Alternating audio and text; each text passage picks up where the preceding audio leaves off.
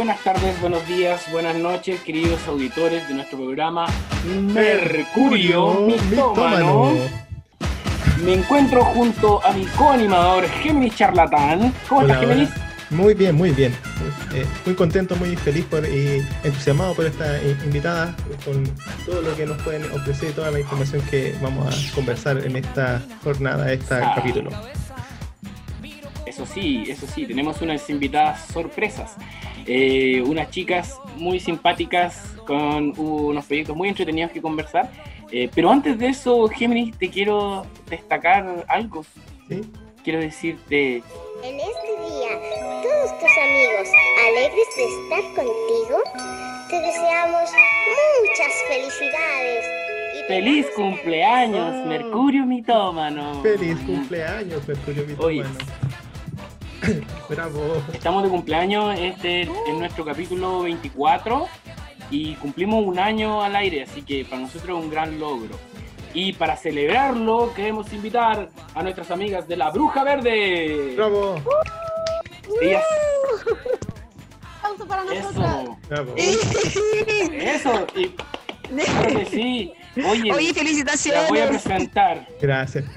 Gracias. Mira, por ahí, ¿quién nos habló? Ah, bueno, no me alcancé a presentar. Yo soy cáncer marxista y vamos a hablar hoy día con las chicas de la Bruja Verde, que son Constanza Cayulev, eh, con 28 hermosos años, como ella misma dice, relacionadora pública, ya eh, de Santiago, ¿no? Las chicas están radicadas en Santiago. También tenemos a Lidia Díaz Bueno, eh, lo dije bien, terapeuta natural eh, ella es, bueno, ahí la van a escuchar, ella es española, ya es más chilena que los porotos, sí, así que eh, ahora de nuevo un gran aplauso, para las chicas.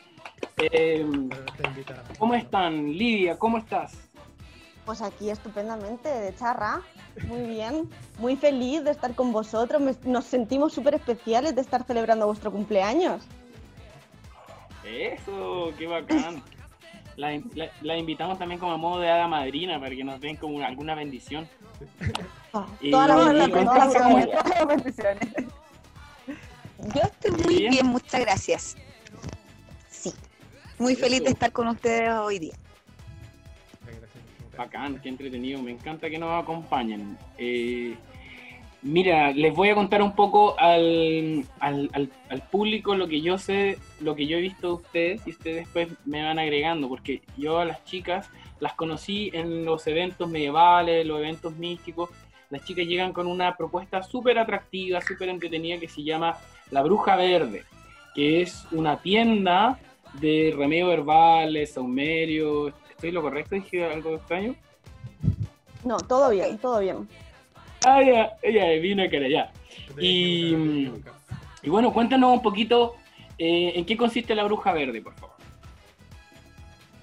Connie, ¿le quieres dar tú? ya. Bueno, la bruja verde nace hace 800 años. No, nace hace ya más, de dos añitos.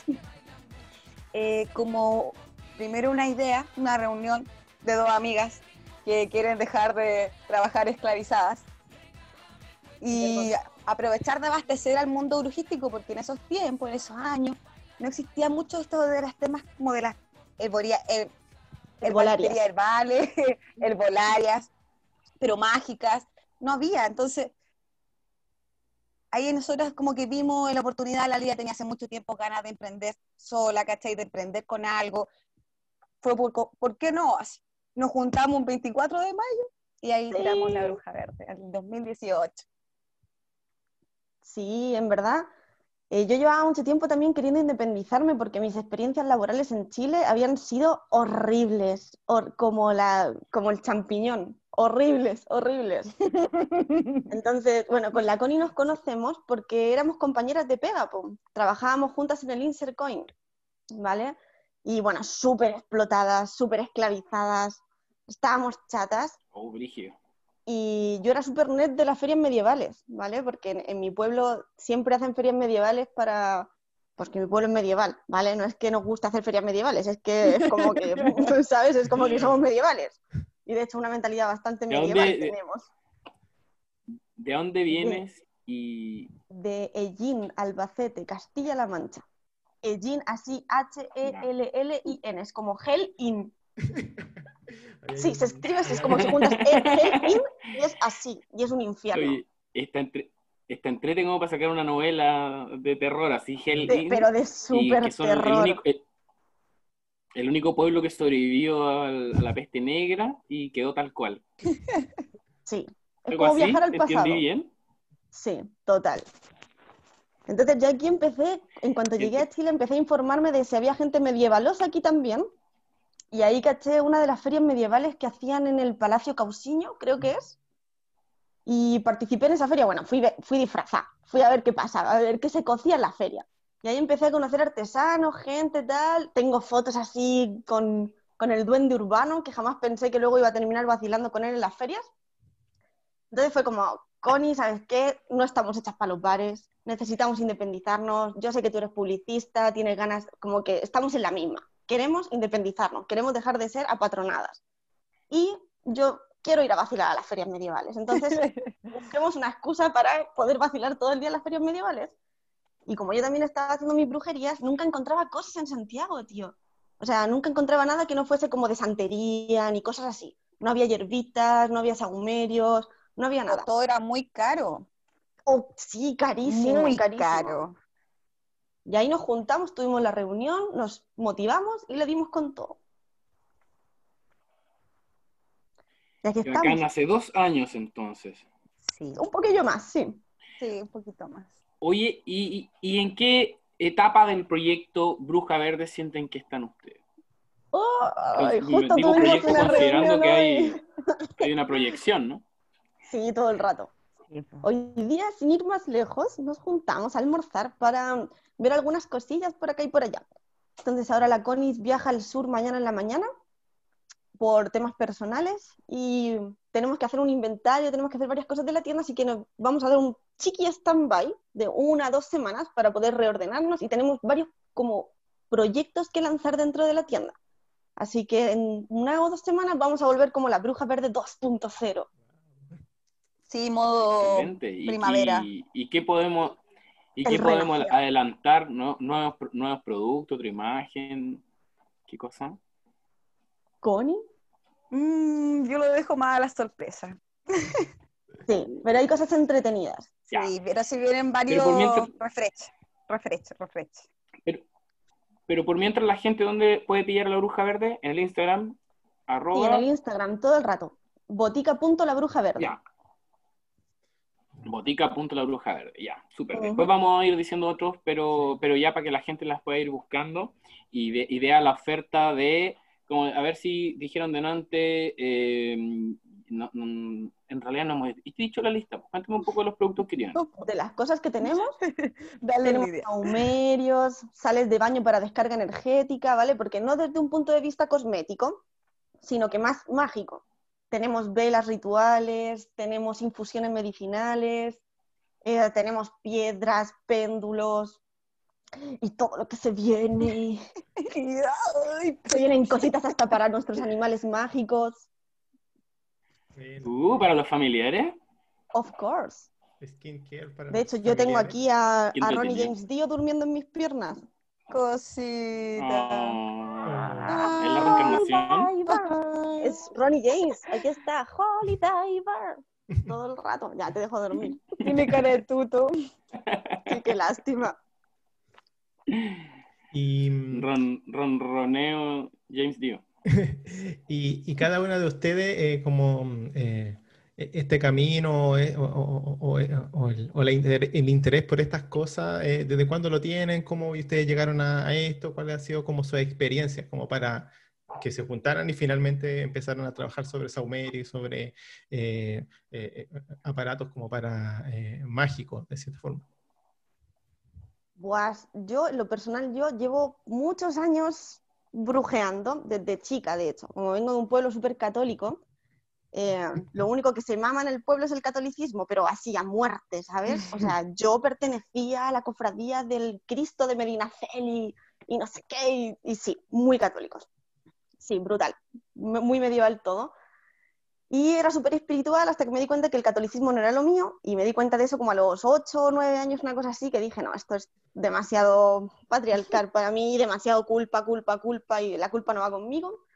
Así que empecé a meterme mucho en el mundo de la brujería y aparte fue un tiempo en el que estaba de moda una serie, que no sé cómo se llamó aquí en Chile, pero en España se llamaba Embrujadas, ¿vale? Es como Charmer, que eran como tres hermanas buenas Ah, sí, que hacían magia.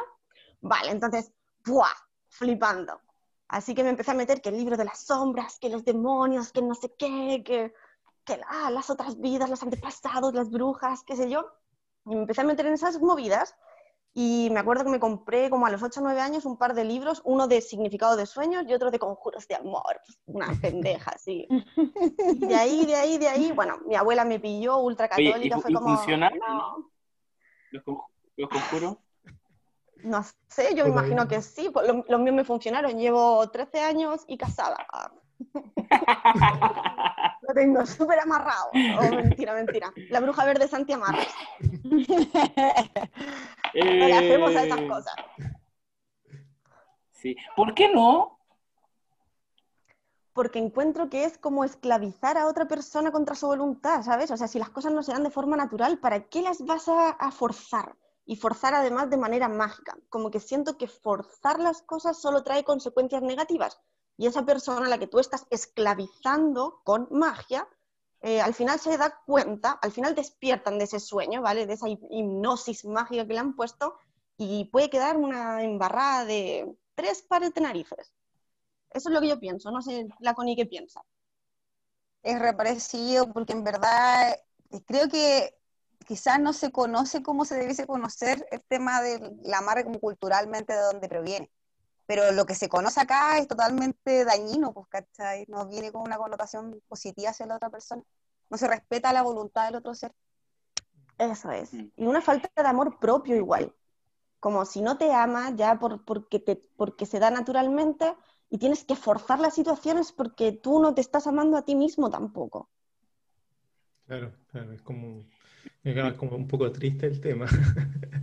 Sí. Eh, y, y tú, Connie, Pero me eh, parece súper importante conversarlo. Me parece súper importante, ¿sabes? Disculpa Sí, para, sí, dale. para dar un comentario a lo que dijeron las chicas. Les, pregunté a propósito, porque uno siempre ve este cartel o este anuncio del diario, ¿cachai? La señora Nieves hace trabajos de todo tipo, amarres, tarot. Unión 100% de parejas, asegurado.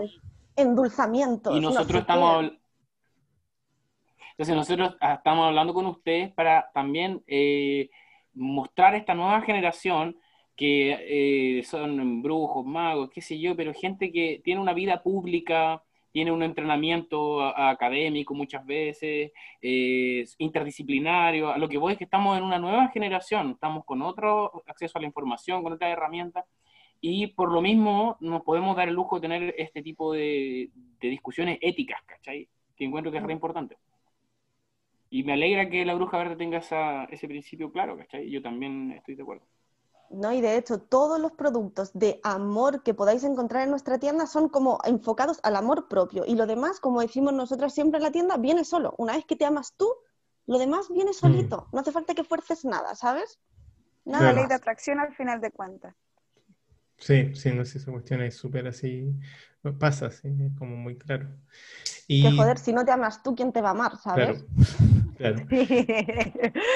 Y, y tú, Connie, tu proceso o tu, tu experiencia, tu, tu vivencia, ¿cómo llegaste a esto? Mi vivencia, uy, la verdad es que ha sido de alto y bajo con respecto a los temas de, no sé, esotéricos, porque mi, vengo de una familia súper supersticiosa, entonces me criaron con miedo a todo, ¿cachai? Así, no, todo, todo, miedo a todo, a todo, a todo, a todo.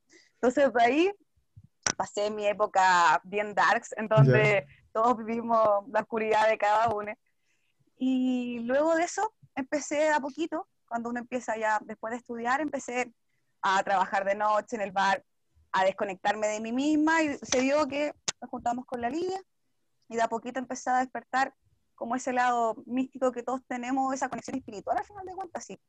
Como Mm. adentrarte Siempre lo de lo que, tuviste. dentro de lo que tú quieres y conectarte con lo que está afuera al final de cuentas. Mm. Mm. Eh, sí, pues sí, es, es igual es como, es súper interesante porque de repente, claro, uno está como medio, no sé, eh, en la vorágine de todo y claro, como que de repente empieza a decir como, ¿y, y, qué hago? Y como que te empiezas a preguntar por, por, qué estás en eso, y cuando te empiezas a sentir mal, te empieza a doler no sé qué cosa y otra cosa, y claro, y después... claro, está ahí como modo automático. Exacto, exacto, exacto. Y claro, y ahí es necesario empezar como a conectarse con esto, como que empezar a, a ver eh, que en la, la, práctica, claro, también siento yo que es como una conexión con uno mismo finalmente, es como, y está, como que me resuena también con lo es que... como el equilibrio. Exacto, con lo que decían del, no sé, pues, del, tema, por ejemplo, de, de, las pociones de amor, es como en realidad amarse a sí mismo y como ahí empezar a conectarse, porque si no, en realidad como que estáis siempre medio perdido y ahí estáis como no sabiendo dónde ir. Sí, pues. Y encontráis lo mismo al final de cuentas, pues ese es el tema. Mm. Al final, como la Connie dice muchas veces, estamos... Ah, perdón, dale. Por favor, termina el tema que yo iba a cambiarlo. Ah. No, es que la Connie siempre lo ha dicho, como que siente que nosotras tenemos una conexión rarísima, ¿vale? Muy rara, porque conectamos al tiro. Y yo creo que nos pusimos en el camino para aprender distintas cosas. Quizás yo a la, a la Connie le, le, piqué el gusanillo como de las brujerías y la Connie me picó a mí el gusanillo de otras cosas y así nos fuimos complementando y apañando como en distintos temas personales. Y puta, bacán, Connie, súper sí, sí, sí, hemos sido compañeras y vamos oh, diciéndolo. Sí. Qué bacán. Oye, ¿y ustedes creen en las vías pasadas? ¿Qué piensan de las mm, Totalmente. Todo el rato, todo el rato, todo el rato. ¿Y ustedes, dónde se, se, tienen identificar alguna o no? ¿Dónde se vieron la última vez?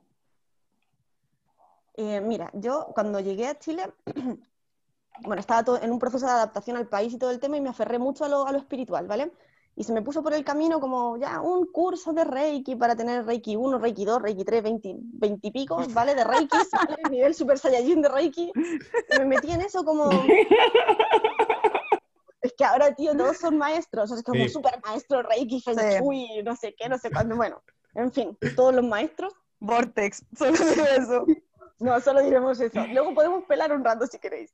Eh, y me metí a clases de Reiki y todo el tema, bueno, súper entretenido. Luego me di cuenta que no era lo mío, que lo mío iba por otro lado, pero entretenido. Y en ese, en ese curso Reiki hicimos un inicio a la regresión, ¿vale? Como un pequeño trabajo, ¿vale? Práctico muy entretenido, la profe seca, su voz así, súper hipnótica, todo el tema. Y empezamos con el tema este de vas caminando por un bosque y te ves los pies, te ves las manos o te ves de lejos. Todas esas, cosas así bien de psicología, ¿vale? De psicoanálisis y no sé qué. Y vas caminando y siete días, siete noches, el bosque, llegas a un puente, tienes que cruzar el puente. Cuando me dijeron que cruzas el puente yo ya lo había cruzado y yo estaba en otro mundo. Entonces tuve que volver así como para ir acorde con la, con la conversa. Cruzas el puente, y como que caí en el vacío, ¿vale? Entonces me vi en, la oscuridad absoluta, y, pero muy pacífico, como flotando en la oscuridad. Yo no me, no me veía ni las manos y empecé a escuchar, bueno, fue mi primera experiencia con este tema de vidas pasadas. Empecé a escuchar como el sonido del mar. Y el sonido del mar dio paso a imágenes y se empezó a abrir como un puntito que se expandió y vi como la parte de adelante de un barco que rompía el agua, que rompía el agua, ¿vale? Un barco de madera antiguo. Y de ahí, ahí quedé con esa sensación como barco, luna llena, mar, antigüedad, no sé qué. Y luego tienes que regresar y como que verte en un espejo. Vale, entonces cada uno se imaginó un espejo, yo no vi ningún espejo, no podía ver un espejo, vi como una, una especie de laguna tranquila, como de agua calma, y ahí me arrodillé y me miré, y era yo, pero no era yo, mierda, fue como, ¿qué? Soy yo, pero no soy yo, y era como una mujer como de unos 45 años, bastante mal conservada, tengo que decirlo, eh, súper pelirroja, pelirroja con canas. Y no era mi cara, pero era yo. Y siempre me pasa una cosa con el pelo colorín, pues yo no soy colorina, aunque parezca mentira. Eh, que yo no me hallo con mi pelo natural, me hallo con el pelo colorín. Entonces, cuando me dejo el pelo natural, me, pongo colorada cuando me miras. Sí, sí, sí, me pongo colorada cuando me miras. Total. Entonces fue como mi primer este, fue como, vale, quizás en otra vida fui pelirroja, Ahora, no supe identificar nada más porque fue un trabajo muy cortito, no, no profundizamos más en el tema. Pero de ahí que habría sido, no sé. Mm. No sé, quedaría muy guay decir, sí, estoy segura que en otra vida fui bruja, porque es que parece que eso te da como caché en tu currículum brujístico. Es decir, o que vienes de una familia de brujos. Del linaje. Era, claro, o que en otra vida fuiste bruja, porque si no eres ninguna de esas dos cosas, no tienes caché en este mundo, ¿sabes? Como, ay, no. ¿Y no estudiaste en la escuela Wicca de no sé quién? Ah, no, no eres bruja, no cacháis nada. Claro, sí. Si no alcanzaste a estudiar en, en Arcadia, no me digáis nada. Por Oye, favor. Y Connie Kayulev leí que eran seis Corriendo. carreras, seis corridas, algo así, corrientes, ¿o no? ¿Cómo, ¿Qué significa? Sí, eh, significa, según lo que me ha contado mi abuelo, significa seis corriendo.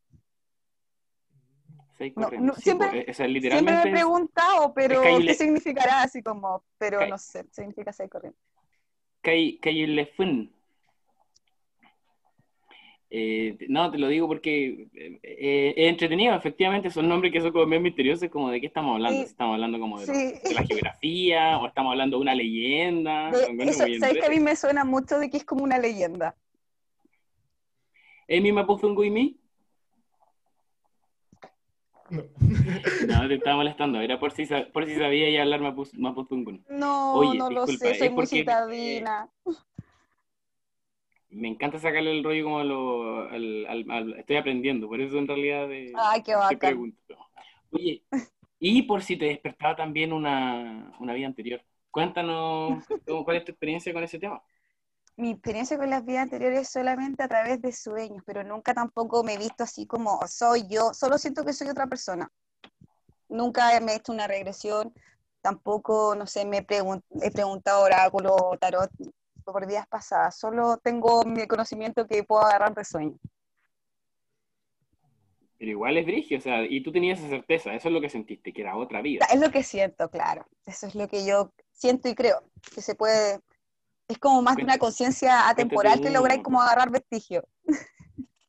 Ay, no, la verdad es que no tendría alguno como... No tendría como alguno en Cuéntate una, una, específico. una pero- buena, una buena, así como con conflicto, con, con No, crimen. no, la verdad es que... no, no, la verdad es que no, no tendría nada así como en específico, pero creo, creo lo que, es lo que siento, en lo que puedo reafirmar según Y- lo que he podido estudiar. acerca ¿Y de algún personaje, re- algún personaje recurrente? En los sueños, ¿No? mm, es que es súper variado, es súper variado. Pero lo, con lo que más sueño es con el sur. Ah. Eso, eso sí que voy para el sur, voy para el sur y voy para el sur y otros tipos de sur y sur, sur, sur y sur. Otro tipo de sur, eso me gustaron. Pero, oye, ¿y, Sí. y qué ciudades, a qué zona? Porque te pregunto porque yo estoy en el sur, estoy en Gualmapu, estoy en Pucón. No, pucha, y la ¿Hay verdad es que eso es lo que siempre, siempre tengo conflicto, siempre tengo el conflicto porque mis abuelos son de Licanray. Entonces como que voy a una casa Ah, que queda ese- como ese cerca de donde está mi abuelo, pero no, ese es el lugar, sí. Entonces, pero yo sé que es allá, pero es otro lugar, quizás en otro tiempo, por eso voy como a la asociación Claro. de vidas pasadas. Qué entretenido, me encantaría acá, el Licanray es súper cerca, po. Me, siempre eh, me imagino, o cuando miro desde arriba, cualquier cosa, la ciudad, me trato de imaginar cuando esta weá era un bosque así brígido, weón, una selva, Sí. weón. Me encanta ese concepto. Em, Em, miren, chiquillas, les quiero preguntar. Ah, disculpa, Géminis. No, sí, sí, era eso, porque yo quería como, como- con, con lo que han ustedes conversado y como, también con el, el- el proyecto que han tenido de, de la Bruja Verde, eh, ¿cómo entienden, qué entienden ustedes, como para allá, como nos pongamos entre comillas serio y cosas así, eh, qué entienden ustedes como de, eh, para definir la brujería, cómo lo definirían, qué entenderían como conceptualmente o, o- o lo que han, han pensado sobre lo que es la brujería, tanto para ustedes como para o, o las discusiones, así como ahí la- la- las papitas y las cosas que empiezan a, a enredarse con, con- con la gente que empieza a creer que tiene como la razón así 100%, como que me gustaría empezar a, a conversar sobre esos temas, que igual son divertidos. Sí. A, a mí me gustaría agregar a tu pregunta que también, por favor, nos cuenten cuál creen ustedes que es la relación con el feminismo de la brujería. Ya. ¿Parto yo? ¿Le doy, Connie? Dale, no. Ya. Para mí la brujería es un camino espiritual, ¿vale? No concibo como la brujería por una parte y mi vida por la, por la otra, ¿vale? Entonces es un camino espiritual y es un camino súper personal. Entonces nadie tiene el derecho de venir a decirte a ti, esto es brujería y esto no. lo que estás haciendo es brujería y lo otro no es brujería. No pueden mezclar esto con lo otro, ¿sabes? Porque es algo súper personal de la experiencia y de la intuición. Es lo que tú vas leyendo, cuestionando un montón de cosas, lo que te hace sentido. Hay muchas cosas que yo puedo leer en libros de brujería, de autores muy rimbombantes y todo, que me hacen sentido y otras no. Y agarro lo que me va haciendo sentido y voy haciendo mi camino en eso. Y por otro lado lo aplico a mi diario vivir. O sea, desde que me levanto hasta que me acuesto, soy bruja. Y con respecto a lo del feminismo, yo creo que em, esta nueva ola feminista que hay ahora, que es más como de, de la mujer, del empoderamiento, ¿vale? Pero también desde un punto de vista espiritual, de conectarse con tu diosa, con el útero, con la feminidad, con tus derechos, con no sé qué. Y se ha agarrado mucho de la figura de la bruja, de la injusticia histórica contra la mujer, a un nivel de violencia tan brutal como estar cientos de años en la hoguera, ¿sabes? O sea, en la parrilla católica. Entonces es como un símbolo. Hay mucha gente que hace diferencia entre bruja, hechicera, maga, no sé qué. Bueno, brujas, todas somos brujas, por el simple hecho como de, de la deuda histórica que hay con la mujer. Como símbolo, esta mujer ardiendo en la hoguera solo por su, sus creencias, su independencia, sus pensamientos, sus conocimientos, ¿sabes? Es como un símbolo del feminismo, como tal. No sé qué opina la Connie, qué opináis vosotros. Sí, me, encanta cómo, lo pone, súper interesante. En particular, ahora quiero escucharlo a ustedes porque con Géminis es usted un tema que nos interesa caleta eh, conversar en el, en el podcast, y, pero las necesitamos ustedes. Así, Connie, por favor, cuéntanos tu opinión mira, para mí personalmente lo que es brujería sería como denominar religión. Es un concepto que se ha asociado a un nombre. Si bien tiene asociaciones negativas por el tema de lo que significa brujería como a un nivel más macro, no, el tema de brujería es, como dice la Lía, es parecido a un camino espiritual, pero yo creo que más, más allá como, con, como la reconexión con las raíces. Por ese lado yo lo veo, personalmente. Entonces, ¿Cómo lo conectamos con el feminismo? Y claro, con la conexión con el despertar de la mujer, esta mujer que ahora está despertando, ya no quiere ser eh, dominada por el macho, ¿cachai? Por todos estos patrones que se han ido generando y las conductas que también te requieren como el momento de ser mujer, como te esperan que te comportes.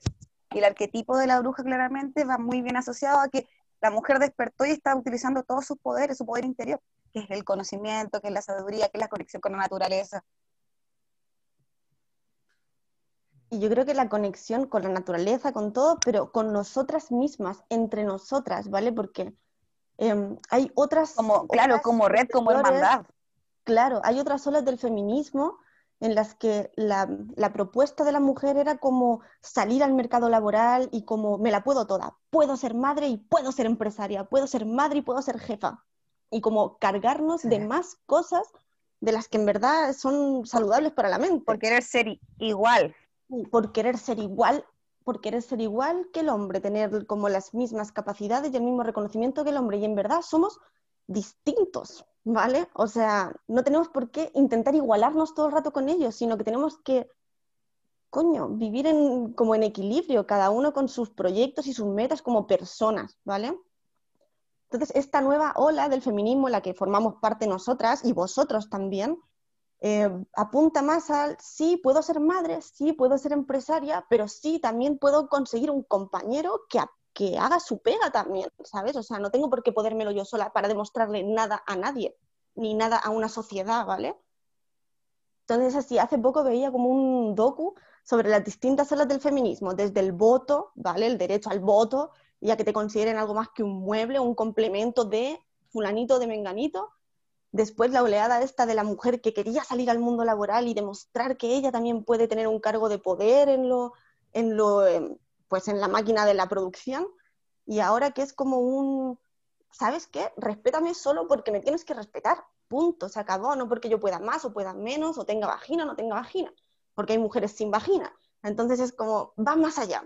Esta nueva generación, aparte que está muy conectado con la magia.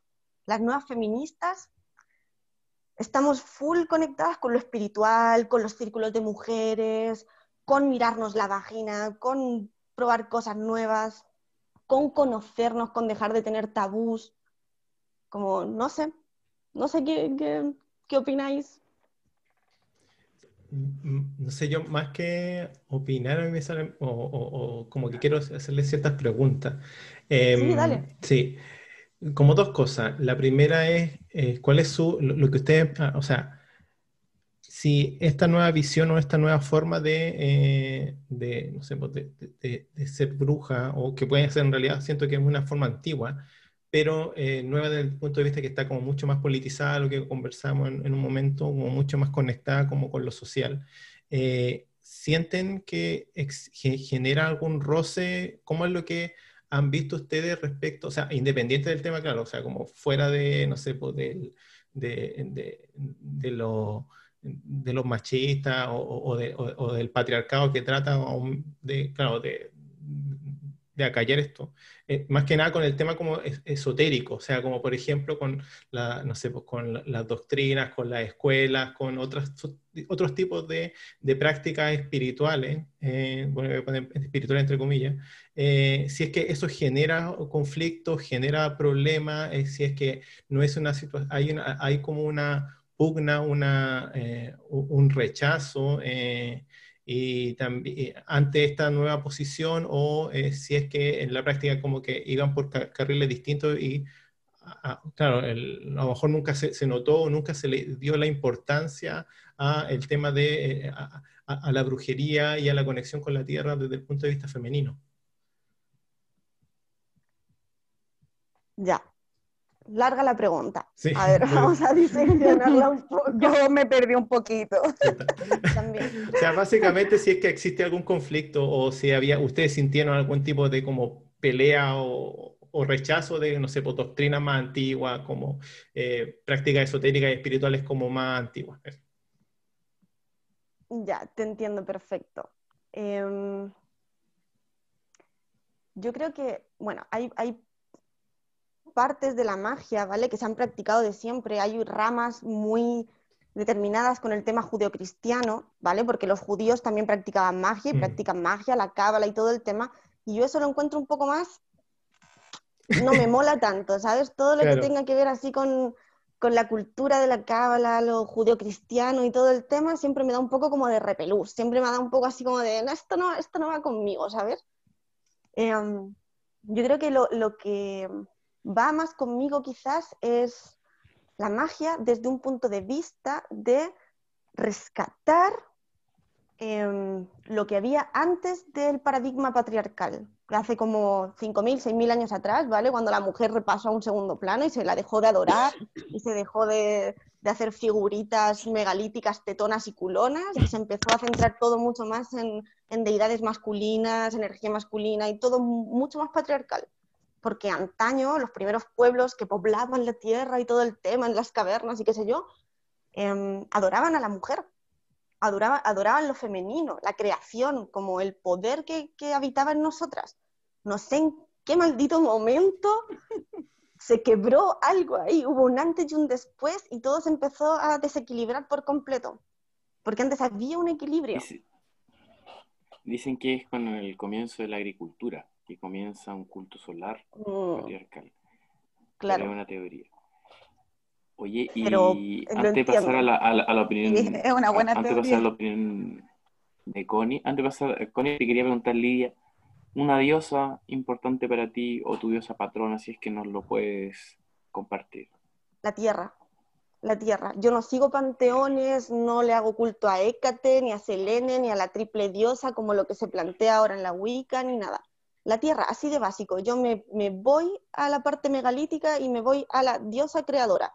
Y luego tengo, el, pero como sin nombres, sin los nombres que se le han puesto culturalmente a las deidades para hacer símbolos, o sea, como agarrar eh, facetas naturales de ciertas cosas, ciertos astros, sino que a lo básico el sol con su energía, la luna con su energía y la tierra con su poder de creación y, y de abundancia. Entonces yo tengo solo una imagen en mi altar que es una diosa megalítica tetona y culona. Bueno, no, el culona no es tan culona, tiene el culo más como yo. Ono. No es culona. No, pero, tiene- pero tiene tetas, tiene muchas tetas. Y guata también. Sí, pero el culo más Face. así tirando a Yoko Ono, sí. Esa es. Entonces Ya, yo pues no después la tengo tienes que nombre. mostrar. Sí, te la muestro, te la muestro. Además, esa, esa figura tiene una historia que me encanta, porque, espérate, voy a por ella, que la tengo aquí a la vista.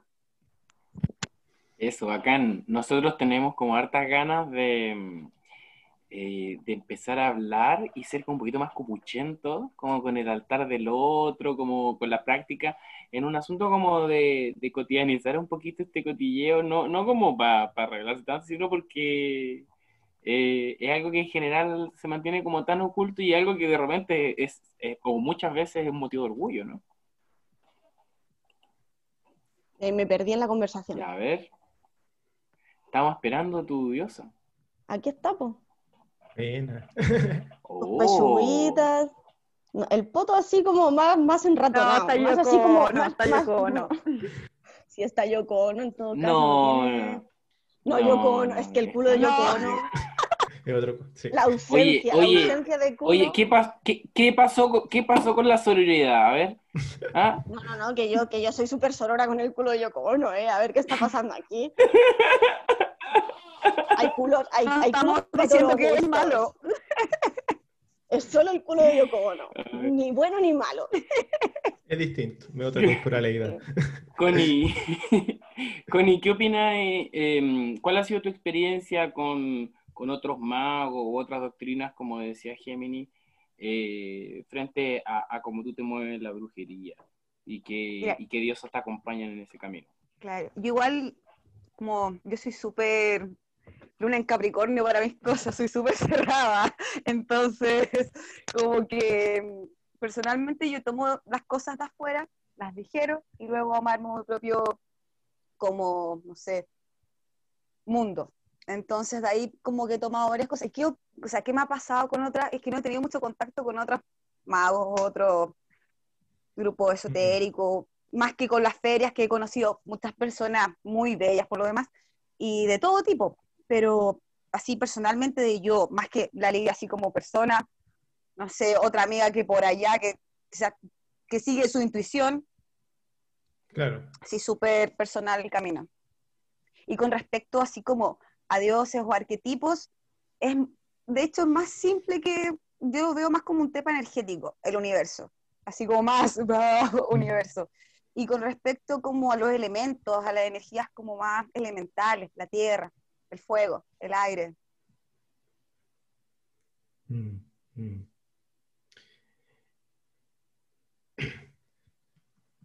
Me, me gusta, Ese me es gusta. como... Oye, les quiero, les quiero preguntar algo que, un concepto que han repetido las dos, si no me equivoco, la intuición.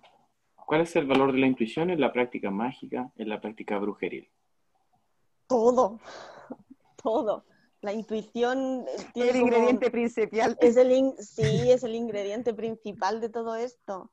Desde, bueno, la intuición te sirve para todo, desde cuestionar todo lo que lees y cuestionar todo lo que ves en YouTube y cuestionar todos los Instagram que te parecen y toda la gente que te da información, desde la intuición como, vale, mm, esto, mm, mi intuición me dice que esto no me, no me cuadra mucho, ¿sabes? Hasta saber con qué personas te tienes que relacionar o qué gente es buena onda o mal- o mala onda hasta tomar decisiones como del diario vivir.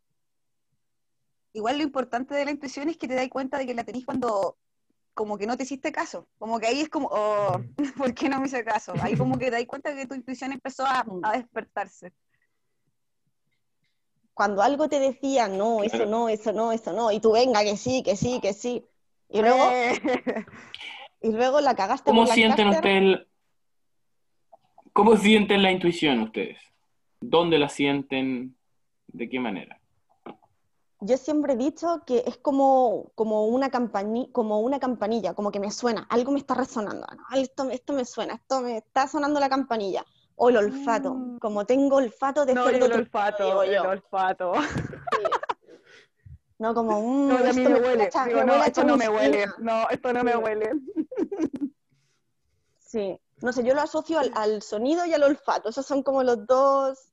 Luego, ¿dónde la siento exactamente? No sé, hay veces que es como en la guata, como, no, de guata no te digiero, chico, lo siento mucho. Algo, algo me está diciendo que tú no me molas, una cosa así. Pero siempre es como, me No, yo lo siento en las esto. manos. Pero que entrete, me encanta Pero que que, mis manos que son- cada uno tiene como una, una sensación distinta. Las manos y el olfato. Mm. Oye, ¿y ustedes han tenido algún maestro en particular que puedan nombrar o alguien que sienta que, que sientan que las ha influido? Puede ser alguien vivo o alguien muerto. Mm, Mira, a ver, si hay un autor que me, que me cuadra mucho, quizás no todo, no todo lo que dice o no todo lo que muestra en sus libros, pero mucho es Scott Cunningham, porque encuentro que cuando yo me empecé a involucrar más, eh, uno siempre tiende como a etiquetarse, ¿vale? Como a pertenecer, esa, esa- esa necesidad de pertenecer a un grupo o etiquetarte de alguna manera. Y claro, ¿qué era lo que más cuadraba con, mis, con lo que a mí me interesaba en cuanto a magia, creencias y tal? La Wicca. Dije, ya está, la Wicca, la Wicca es lo mío, ya he descubierto como la panacea con esto, soy wicana, ¿vale? Y te empiezas a meter y empiezas a leer de las distintas ramas de la Wicca y hay muchas cosas que hacen ruido, que me suena la campanita, ¿sabes? Que el olfato me dice, no, esto no me mola, estas cosas que tienen son un poco rarunas, ¿no? Y cuando descubrí a Scott Cunningham, te muestra la Wicca como, loco, no hace falta que pertenezcas a ningún coven, no hace falta que, re- que rindas pleitesía a ninguna sacerdotisa ni sacerdote, ni, ni jerarquías por ningún lado. Tú puedes llevar tu camino en solitario. Y eso dije, bien, me gusta, la libertad. La libertad de decisión, de estudiar, de, incluir otras sabidurías y otros conocimientos de otras culturas, ¿vale? Sin que te juzguen y sin que te, te digan qué tienes que hacer y a qué hora tienes que hacerlo y en qué día del mes tienes que hacerlo y en qué, ¿sabes? Te deja más libertad y por otro lado da mucha información, mucho conocimiento y el loco te lo dice súper claro y súper fácil de entender, sobre todo para la gente cuando está empezando a estudiar estos temas. Porque tú te pones a buscar como qué libros me recomiendan para empezar con la magia y te ponen cosas súper rimbombantes y libros súper complejos de repente con ter- terminologías un poco complejas para uno que, que dice, ¿sabes? Que siento el llamado de la magia, como que me quiero meter en este mundo y te pones unos, unos marmotretos del libro de las sombras del fulanito, de la Biblia del no sé quién y esto no entiendo nada. ¿Y qué pasa? Que al final es como cuando te dicen a los, a los 13 años que te leas el Quijote. ¿Qué coño es esto? Que te leas el Lazarillo de Tormes. Paja, paja, paja molía. Entonces, Scott Cunningham te lo dice al pan pan y al vino vino y esto es así y lo que no entiendes te vas al final del libro y el- tengo el glosario y te explico qué es cada palabra. Gracias, tío, gracias. Gracias por ayudarme a entender qué leñes es esto. Recomiéndame, recomiéndame, recomiéndanos un libro de Scott Cunningham. ¿Puede ser? Sí, el practicante en solitario me parece súper bueno para gente que está empezando para entender para dónde va la micro. Luego, si te quieres meter en un coven, haz lo que quieras, pero entiende primero tu camino en solitario, sin influencias externas, sin obedecer órdenes de nadie, ¿vale? Ese me mola mucho. El de plantas, el de enciclopedia de hierbas, es una locura. Es un- todavía, o sea, yo creo que a ese libro le falta información y algunas cosillas por ahí, por allá, pero está bastante bien. ¿Y qué otros libros me molan un montón de Scott Cunningham? Wicca en la cocina, me encanta, porque te saca del altar, te saca de, lo ceremonial, ¿sabes? Y te dice, en la cocina, tío, hazte un charquicán y con eso estás haciendo magia. La calabaza tiene esta energía, el choclo tiene esta energía y, y si lo haces de corazón, esto es magia también. Que la magia no está solo en el altar, a las 12 de la noche, en la luna no sé cuántos, en el, en el equinoccio no sé qué. No, no, no, no, no, que la magia es más simple, que la magia está desde el café que te preparas por la mañana hasta el pan que te preparas en las noches. Que todo es magia, ¿vale? Que todo tiene energía y si lo intencionas y lo haces con, como consciente, estás practicando magia. Esos libros me molan mucho. Luego el del poder de la tierra es genial, súper práctico, súper práctico. Uno cuando empieza quiere salseo, quiere sí leer, entender, pero quiere practicar. Y son prácticas fáciles y que no son peligrosas en cuanto a energías y cosas así, que es muy natural. Yo creo que Scott Cunningham tiene muchos libros muy buenos. Para empezar. Excelente. Connie, cuéntanos quiénes son tus maestros, quién, qué autores eh, o qué personas vivas, muertas son influencia para ti o qué doctrinas. Mira, yo podría considerar, de hecho considero a mis maestros, no los conozco obviamente, pero sí los, los considero maestros, eh, el gran Paracelsus, Mm, lo estudio mucho, lo estudio bastante. Eh, otro que fue su discípulo, Cornelio Agripa. Me gusta mucho el tema de la alquimia a mí. Qué entretenido. Y en verdad me he guiado más por ellos dos, por eso ellos dos consideraría, bueno, Hermes. Y por lo demás, estudio a la astrología, pero me pasa algo con la astrología, como que el tema de los calendarios, el tema de que no se considera la Tierra, no sé, hay como varias cositas que me pasan, entonces como que ahí te he dejado un poquito al lado ese estudio, pero, pero sí, Hermes, Paracelsus y Cornelius Agripa son, serían mis maestros, son mis maestros. Em, ¿Cómo, cómo se llama? Paracelso Bombasticus von Hohenheim. Sí, sería un Sí. nombre, sí. Tiene un nombre bastante especial. nombres, pero tiene un nombre bien particular.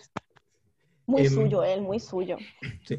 Eh, yo quería hacer una, una pregunta. Sí. con, eh, con lo que están conversando, porque me- me- como que siento que con- con- um, han planteado un tema que a lo mejor no hemos hablado en el podcast, pero que encuentro que es súper, súper, súper importante e interesante, que es el tema del escepticismo y como vinculado también con la secta.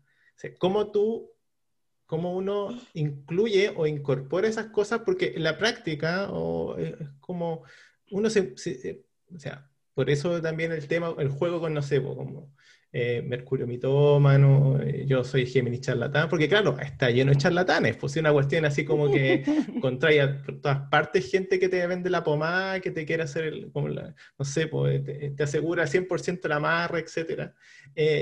y también eh, cuestiones donde, claro, como que tú no sé, pues, por ejemplo, el, el otro día estábamos, estábamos cachando tema, por ejemplo, del yoga kundalini, en donde el maestro era un viejo que había violado como a 90 personas y que en la práctica la cuestión, el yoga, ese yoga está muy, muy vinculado con el maestro y como que no podéis separar al maestro del, o el Bikram también. Entonces, ¿cuál es la... el- el- la- la- porque, y, el otro tema, o sea, como para contextualizar, eh, el tema de, claro, los, la gente que es como escéptica 100% que dice, no, estas cuestiones, todo esto es basura, es charlatanería, no sirve para nada, esto es solamente supersticiones, superchería, y por lo tanto ustedes son casi irracionales y no saben nada y están, están locos.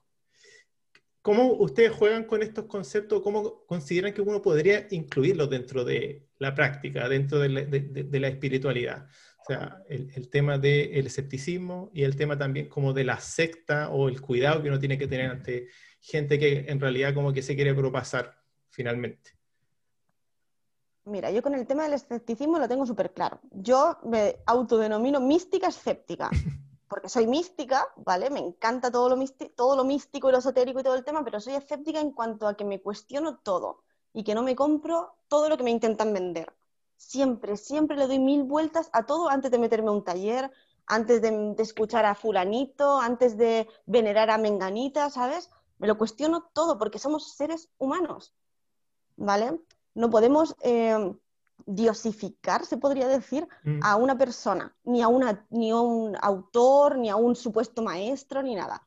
Hoy en día te metes a Instagram y es que hay 800.000 maestros en un montón de cosas es absurdas, unos currículum esotéricos que dices, bueno, bueno, bueno, chico, te faltan vidas para ser maestro de tantas cosas, ¿sabes? Todo eso yo lo cuestiono. Aquí, aquí en- y en la quebrada de la Gil, eh, hay millones de supuestas escuelas que te van a dar certificados de un montón de cosas muy caras por lo demás. Muchas maestras que tienen como su séquito de, de alumnos y seguidores que la defienden o que, la- o que lo defienden a muerte, que no puedes decir ni mu ni cuestionarlo Mm. porque se te tiran una tracalada de personas como, es mi maestra, ella tiene la razón. Y, y yo creo lo siguiente, yo siempre hablo del término de carne de secta. Hay gente que es carne de secta. Hay mucha gente que se mete en el mundo esotérico y místico y todo el tema porque siente un vacío existencial. Intentan llenarlo con espiritualidad. Y son carne de secta. Son tan ingenuos que, que agarran papa con cualquiera, porque necesitan un maestro y una guía en su vida, porque no la encuentran dentro de ellos, ¿vale? Y caen en estos supuestos maestros y supuestas maestras, en estos talleres, en estos aquelarres, en estos... Y hay que tener un montón de cuidado con eso un montón de cuidado. Uno no puede ir por la vida de maestro, ¿vale? Uno puede ir por la vida de, de te echo una mano, pues te puedo recomendar algún libro, pues te puedo enseñar lo que yo sé hasta donde yo, hasta donde mi conocimiento llega, y nada más. Nada de, de- ¿sabes? De, de estar adoptando gente carne de secta, porque es muy complicado. Cuando llegué a Santiago lo empecé a cachar y hay escuelitas de aquí, escuelitas de allá, la casa del fulanito y de la venganita. buscar en internet, prontuario, si tienen quejas, si tienen funas, si tienen, ¿cachai? Porque y en cuanto había mucha gente fanática, era como, no, ya no me está gustando. Gente fanática, no, gracias, por favor. O como mucha gente así como, por favor, hagamos un grupo de WhatsApp para hablar de magia y juntarnos en el parque. Ay, juntar yo con gente que no conozco.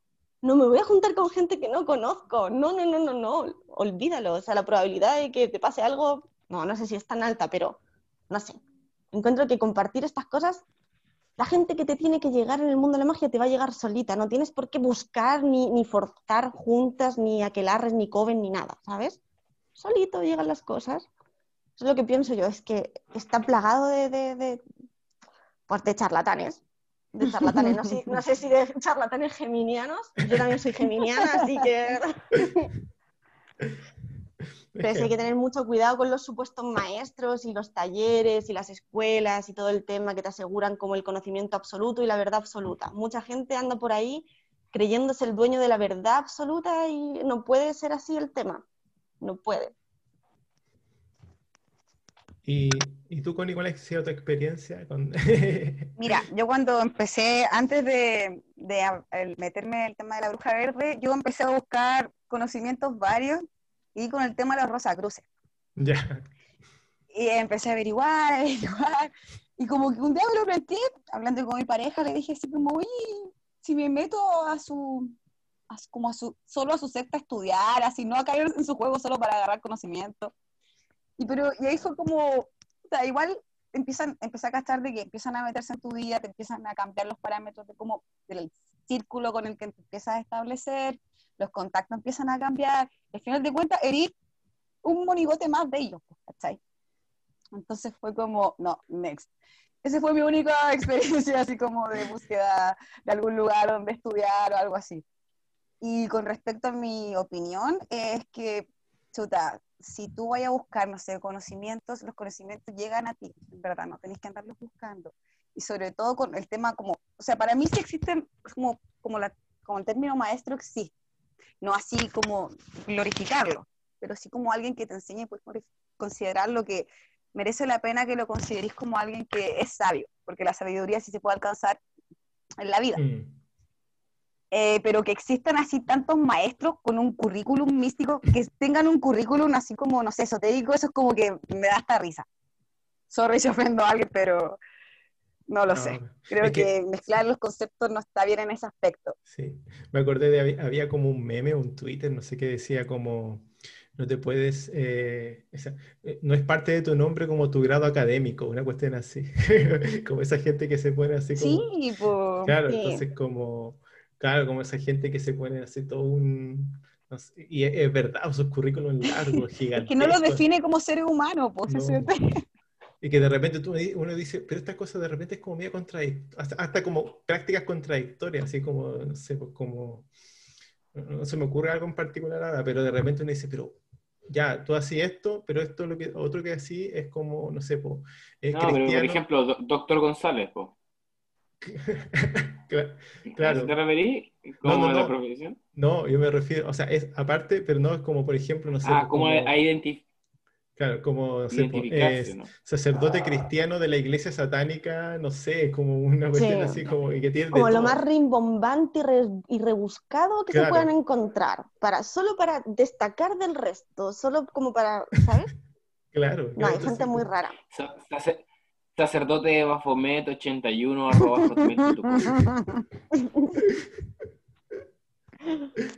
A mí me pasó que fui una vez a una reunión eh, fui a una reunión de...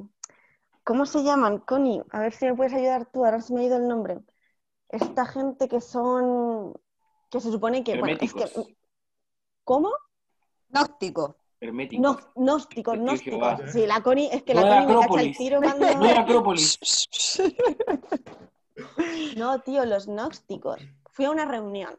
La verdad es que una, amiga que tenía en ese entonces me dijo como, oye, hay una reunión gnóstica y es gratis y vamos a cachar, ¿qué onda? Porque yo conocía a una persona que era gnóstica y muy mística y no sé qué. Y dije, bueno, vamos a, salsear esto porque yo no tenía ni idea de lo que era. Bueno, bueno, un lavado de cerebro. y su nombre era Albert Einstein.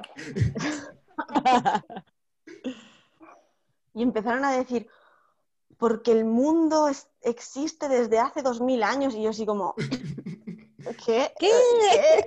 ¿Qué? O sea, todo lo que había antes de Cristo no existía, es mentira, Me es un invento, ¿cierto? La, la Tierra existe y el ser humano existe desde hace dos mil años y fue como, no, brutal. Y por otro lado, para mí una secta es un grupo de personas con unas creencias específicas y todo el tema, pero que eh, se meten en tu sexualidad. Mm. ¿vale? Cuando empiezan a cuestionar tu sexualidad o a condicionar tu sexualidad, ya mal rollo, ¿sabes? Porque la sexualidad tiene que ser algo libre. Y cuando se meten con tu sexualidad y te coartan eso o te dicen, no, es que para alcanzar el conocimiento tú tienes que mantener estas relaciones sexuales o de esta manera o con esta persona o con... Ya, ahí corre. Si puedes correr, corre lo más lejos que puedas, porque eso es una secta con todas sus letras. Lo- Los, gnósticos estos no eyaculan, se, se aguantan la eyaculación porque es como energía de no sé qué sí. y no... Es una cosa tan loca que fue como, ya, ¿me estás diciendo? No, gracias. Quédate con tus dos mil años de historia, maldita sea. Quiero formar parte de tus dos mil años de, de historia mística. Hasta luego. Quedé loca, quedé negra, negra quedé. Yo con, con eso siempre me acuerdo de... La, la, la orden del escroto sobrecargado. Claro. Yo me acuerdo una vez que estaba en una, no sé, en una lecera y había como una, una or- no sé, un grupo que era muy raro porque eran como locos vestidos así como pelados, con, vestidos con túnica blanca y con como unas cuestiones así como de madera así colgando, que se levantaban a las 6 de la mañana a trotar y eran como... ¿qué- ¿Maderas qué? colgando de sus genitales? No, no, no, no, del, del cuello, no, Ah. no era tan, no era tanto. Y yo decía, ¿qué es esto? ¿Qué, qué, qué cuestión más rara? Y como que eran como, no sé, la, la sociedad del nuevo amanecer eh, de la aurora de no sé cuándo. Del genital. eh, del, como- del péndulo genital. Oye, que hay gente que se cuelga cosas y levanta Sí. pesas con los huevos y cosas raras. Dije, Sí, sí. uy, sí. ¿qué clase de secta es esa? No, pero esto por lo menos eran, no, eran, eran, no eran tan, tan ex- exhibicionistas. Y les da poder, ¿eh? Les da poder, ¿eh? ¿Mm? Bueno, cada cual puede trabajar el, el, Sí, po, el primer sí, chakra, por sí. ejemplo. Lo único que quería terminar con eso es... con Cada esa- uno ve lo que se cuelga de los genitales. Eso no nos incumbe. Lo único que, que quería terminar con, con la anécdota era que me da tanta risa porque tú entrabas en la cuestión y estaba lleno de estos cuadros como de los maestros ascendidos. Y como que estaba con un amigo y decía, ¿por qué todos los maestros ascendidos parecen como supermodelos noruegos? Así como que están así como, así como con, con lo- los cachetes hundidos, así como, y como muy Porque así. la nueva era es más racista que la mierda. Sí. Oye, como que no había nadie así, claro, nadie ne- ne- ne- negro, indígena, nadie, eran todos rubios y era como, weón, ¿qué onda esto? Así como, no. Sí, sí, sí, en realidad, claro, ahí como que, como que hay uno Como la Barbie humana. Claro, Por favor. Ustedes saben que la Barbie humana es una profetisa que viene de mm, las Pléyades. Ah, sí, ¿Ya?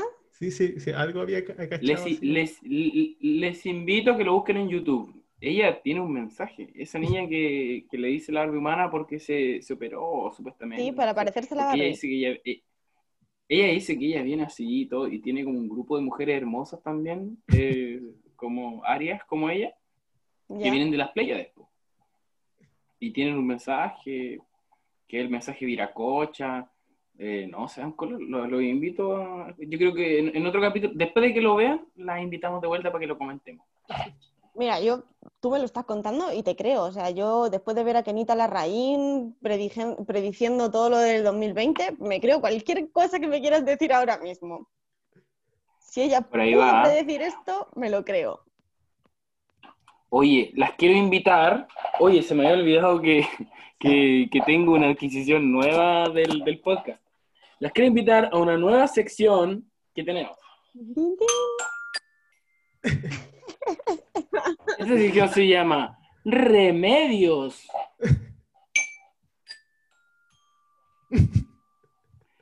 Practícalo, practícalo. Y en esta sección- ahí- No, si es la conexión, es la conexión. Ah, Eh, Géminis, ¿Sí? tú, tú, eh, te toca, mira, Géminis les va a ir diciendo un sí. nombre de una persona de la contingencia Y alguna de ustedes levanta la mano y nos cuenta qué remedio le daría. ¿Qué remedio? Ya con remedio lo digo como, como la WEN, como dicen las machis, ¿cierto? Eh, Sí. Ustedes que son buenas para la, la herbolaria. Claro. Y aquí mucha, mucha intuición, porque No, y toda, toda. Voy a ocupar toda mi intuición esta noche. toda la intuición posible. Em, la primera persona, Felipe Abello. Si es que necesita un remedio también, pues a lo mejor la intuición dice que no necesita remedio.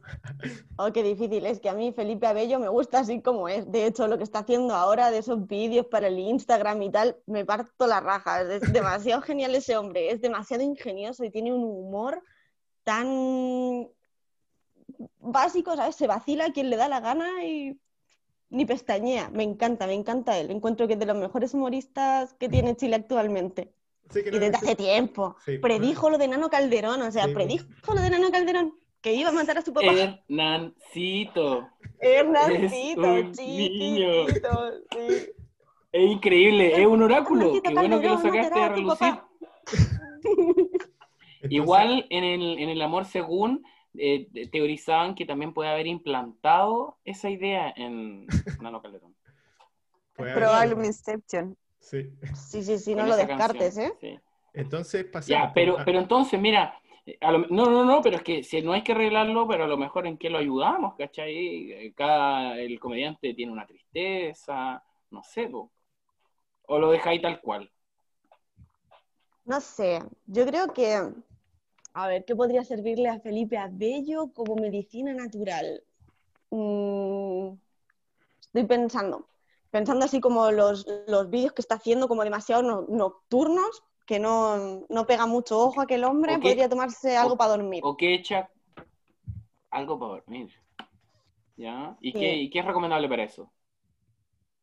lavanda, melisa, pasiflora, para que baje un poco. Es que no me gusta que baje las revoluciones porque me gusta con las revoluciones a tope ese hombre. Pero solo en la noche, cuando se vaya a acostar. Ahí, Sí, sí, sí, lavanda, para que se desestrese. Sí, mucha Perfecto. intensidad. Perfecto. El siguiente entonces es para la Connie. A ver, eh, elige uno Gemini. Mm, Como estábamos conversando de Felipe Abello, Nano Calderón, po, porque ahí está Nano Calderón dando vueltas. ¡Ay! Ay. A ver, race niñito que le damos. Chuta, en verdad como que nada para que, solo para que él mejore y pueda ver su, su, su vida, su vida, su, su, así, su, su realidad. Pero ¿cómo le haría? ¿Le, le alinearía los chakras? ¿Le haría reiki? ¿O le daría alguna hierba recomendación?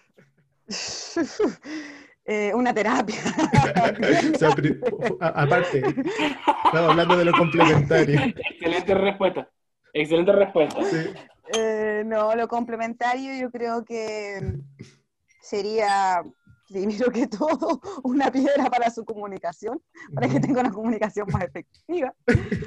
Podría ser No, una ¿qué- qué piedra nos puede servir para eso? Ya. Un sodalita que corresponde al chakra garganta. La bruja verde tiene un clima más que súper bueno, niño. Sí. Ahí sí hay que hablar. La bruja verde. Pero sí, Oye. le, le daría una piedrita más que, o una piedra de protección, quizás, tal Mm, vez. También, ¿eh? pero para que la entregue, no para que no para él, para que entregue. Unas constelaciones familiares con Pedro Engel, lo No. recomiendo yo. Sí, también. eso Para sí. que arregle dramas familiares. Sí, sí, sí. Que se haga ahí una constelación familiar con Pedrito Angel, porque muy mal su relación familiar. Que vea sus dramas con el papá, con la mamá, con la hermana, con la Hay abuelita. algo que sanar ahí. Parece, parece que hay algo que Acuérdate- sanar. acuérdate- Parece. Oye, y Lidia, yo no sé cuál es tu conocimiento de cultura popular chilena, pero no sé si tú Ponme sabes a que la. Raquel Argandoña fue, si no me equivoco, la Raquel Argandoña fue la Quintala. En la serie, en la teleserie de televisión. O sea, eh, creo que fue una como una peli, ¿no? Como un... No fue serie, eran Pero capítulos. Es que parece que hubo una película y de-. Ah, vale. Sí, no, esto fue como en el año 1584 aproximadamente. Cuando ahí estaba con Álvaro Corbalán, ¿o no? O cuando se Ya, joteó Piñera. a Julio Iglesias. Ya, Piñera. eh, ya, no, mira, pa- pasemos a... Ah, bueno, ¿qué, qué remedio le dan a Raquel Argandoña? a Raquel Argandoña. La hierbita de ¿cómo San Juan. Sí, Por, por la edad, digo yo. sí, por la edad, una hierbita de San Juan. ¿Para qué Una sirve? salvia. ¿Para qué sirve la hierba? Ya, la hierba de San Juan sirve para, sirve para la depre, pero es que le vamos a dar como tres hierbitas a esa mujer. ¿vale? Le vamos a dar salvia para que su cuerpo produzca estrógenos, que es lo que se deja de producir durante la menopausia, el climaterio y la menopausia, y por la edad, pues a lo mejor le hace un poco de falta. La hierba de San Juan por la depre, que te viene asociada a la meno, por, por el tema de que, ay, la depre, todo el mundo me llama vieja menopáusica, me deprimo y No, y el montón de emociones que están dentro de la cuerpa. Y a esa mujer yo la taparía en lavanda, porque con la vida que tiene y lo... ¡Uh! Ese hijo. Para que se lo tome todo con calma. Ya con calma cuando tenga que hacer las visitas en la cárcel y todo, mucha lavanda, para que vaya con mucha calma y mucha paciencia. Y ya está. Y le bajaría el ego así de un paipazo también. Un paipazo místico, un paipazo energético. Astral. Astral, un Esta paipazo astral. sección, esta sección tiene otro, otro nombre para nuestros auditores y es al que le caiga el poncho, así que los invitamos también a reconocer estos, estos lindos secretos. Cada uno de ustedes sabe dónde le aprieta el zapato. Yo haré lo mismo. Oigan, chi- eh, chicas, eh, a Piñera. Cicuta. Un tecito de cicuta. Quedamos tiquitaca. Un tecito de cicuta, un whiskazo y a dormir. Y ojalá que mañana no se levante. Perfecto. Nada Ya, más le ver. doy a ese caballero.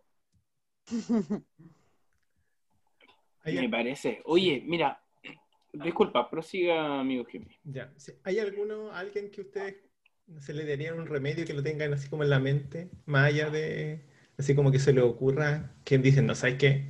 Esta persona sí hay que darle un remedio, porque si no, o sea, no, aparte de Piñera con la cicuta, pero Oh, ¿y a quién podríamos darle un remedio, Connie? O hacerle una brujería. Como que- es que no, está complicado. Y yo creo que ellos trabajan con su- sus protectores. Alguien los tiene que proteger, porque si no. Sí, eso, todo me- me- demoníaco hay en todo esto. me- voy a hacer una pregunta un poquito más, eh, que eso, esto es como interesante. La, ¿le tiramos luz o hay veces que no hay que tirar luz, por ejemplo, a Trump o, o Bolsonaro? Ah, mira, me- aquí me pones en, un, en una disyuntiva. Sí, porque bueno. yo soy La de las que y la pared. piensan. Sí, yo soy de las que piensan que cuando hay alguien tirando malas energías y haciendo y actuando mal, hay que pues enviarle toda la luz posible para que esa persona esté bien y deje de joder a los demás. Pero es que hay personajes puntuales que si yo practicase magia para el mal, iría todas para esas personas. Todito, todito. Y luego digo, no, Lidia, no, el karma era lo suyo, todo se paga, todo, y me intento autoconvencer de que van a pagar todo lo que están haciendo. Pero, metralleta, Sí. o sea, Sí, porque por ejemplo a Bolsonaro puta, le dio COVID y no pasó nada. pues. Yo estaba ahí como, puta, ya pues, vamos, ¿pero qué tan real vamos. es eso? ¿Qué tan real es eso? O sea, le dio, fue solo, fue solo como, como un arma política, ¿sabes? Ah, como claro. me dio y no me pasó nada. O sea, esto no es nada. Sigan haciendo lo que tengan que hacer, sigan trabajando, sigan funcionando, porque esto es mentira. ¿Sabes? ¿Qué es, qué es mentira? No sé. El conocimiento es poder. Eh, no sé, yo ahí me cuestiono muchas, muchas cosas con todo esto. Mm. El otro día vi una loca española, una periodista, ¿vale? De periodismo de investigación, que tengo que investigar más sobre ella para poder decir si le creo o no le creo todo lo que dice, en la televisión argentina, hablando sobre su nuevo libro con respecto al tema del COVID. Y bueno, ella hablaba de que, de que todo esto está súper manejado, de que está el grupo Rockefeller, que el Bill, Ga- el Bill Gates, que toda esta peña intentando instaurar como el nuevo orden mundial y, y que parte por la, por la pandemia, después tecnologizar todo como el mundo, estandarizar todo con el nivel político chino. Y es como, tengo que investigar más sobre esta mujer. Bueno, ha sacado el libro, está publicado y todo el tema, así que igual echarle un ojete a ver qué dice, por lo menos para echarte, para echar un rato. Mm, mm.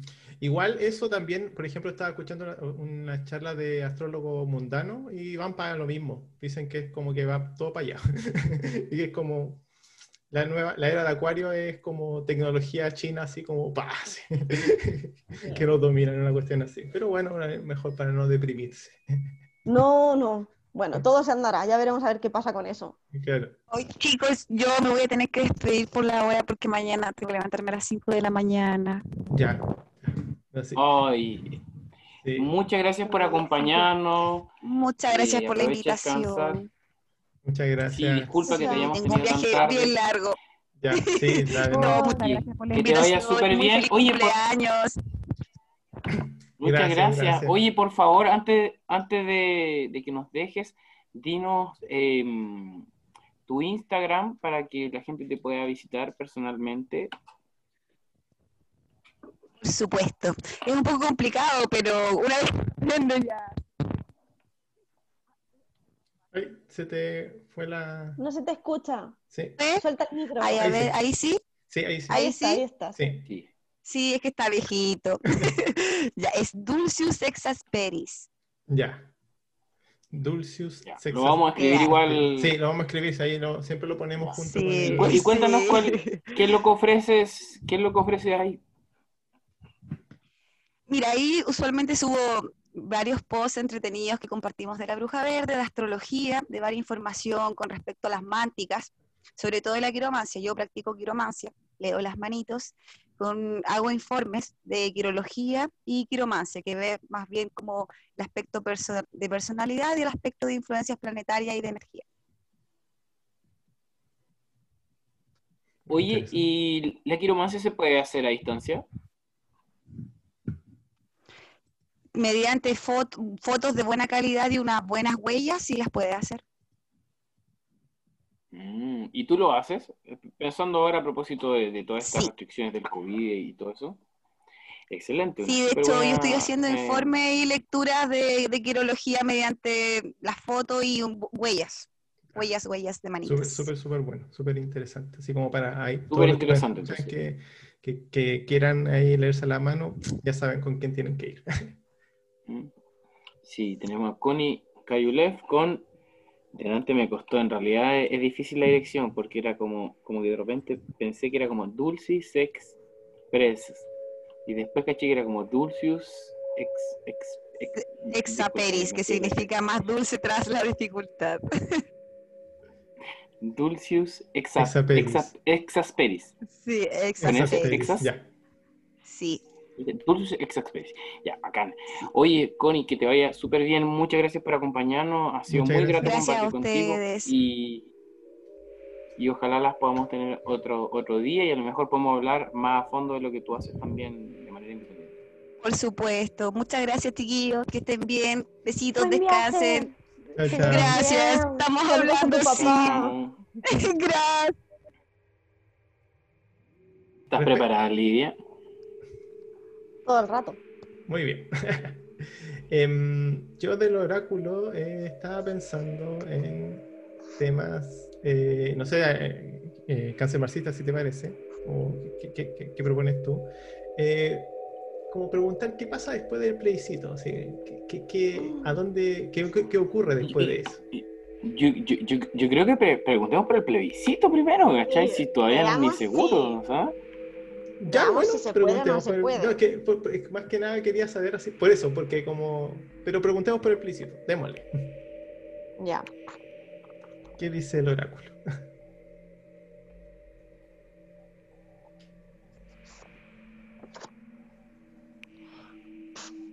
Mira, ha salido esta carta inversa, ¿vale? Ya. Este es, un es el oráculo de las brujas, o las cartas de las brujas, ¿vale? Es un Ya. oráculo súper como amigable y salió el espíritu del grano, pero salió Ya. inverso. Y nos habla de moderación y timidez, o sea, piano, piano, como Ya. no tomen las cosas por sentado. Eh, voy a ver así como específicamente qué es, y de ahí lo, lo podemos interpretar entre los tres, ¿vale? Puede, te- puede, puede tener algún, algún significado como de, de escasez, porque tú me dices el grano, pero inverso, o sea, es como que no hay grano, una cosa así, ¿no? No, habla como de, de tranquilain, tranquilain. Entonces, vamos a ver textualmente lo que es y entre Ya. los tres podemos como analizarlo. Y habla de prudencia, Pru- como lo acordé que yo como de decía. prudencia. Sí, de piano de piano. Como nos- se refiere a que lo que va a pasar o de lo que estamos preguntando, que es el tema del plebiscito, se va a dar, pero mm, con mucha timidez en las acciones que se van a llevar a cabo, eh, en cuanto a las palabras que se van a ocupar para llevar a cabo el proceso. eh, trae pocas satisfacciones al respecto. Habla de que trae pocas satisfacciones al respecto, o sea que lo que esperábamos no va a ser tan como lo esperábamos, ¿vale? Va a haber complicaciones Va en el un, proceso. un- un- Un un plebiscito. plebiscito de. Y- y ojo. Para ver si hacemos plebiscito. Sí, dice pocas satisfacciones, ¿vale? En cuanto a todo el tema y dice denota particularidad, avaricia de sentimientos, Mm, ¿vale? hay gente que no quiere soltar la cuestión. claro, claro. Entonces, hay gente muy avariciosa que no es capaz de mirar por la necesidad de un pueblo, solo por las necesidades individuales. Y eso va a hacer que tengamos que tocar este tema con pinzas y verlo como el día a día, qué es lo que va pasando. Eso es lo que dice aquí. Y dice que va a haber como una falta de naturalidad y las cosas no se van a dar de forma natural, ¿vale? Va a haber, atado va a haber. Si pensamos que en octubre va a haber plebiscito así como por sentado, no, no podemos darlo por sentado. Va a haber gente que va a hacer todo lo posible porque no se lleve a cabo.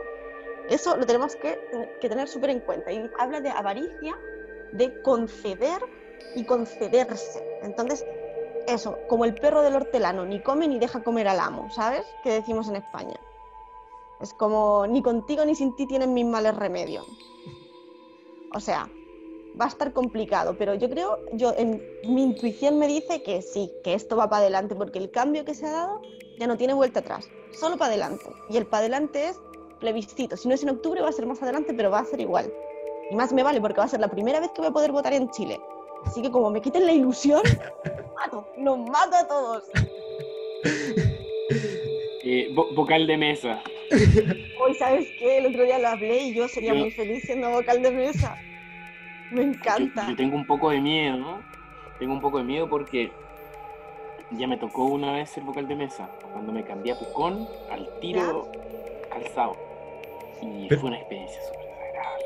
Pero fue- eso, Así que creo, Fuiste- creo, creo que ahora va, creo que ahora va a ser, o sea, si hay de nuevo, probablemente salga yo. Eh, pero espero que todo sea mejor y que sea más fácil ahora. Pero, Pero, es- ¿fuiste es en la última elección? Te lo digo en la última elección. entonces vaya a ser En de nuevo, porque van a Lo van a repetir. Ah, ¿Viste? ¿Viste? Entonces lo digo porque hay que ir súper preparado.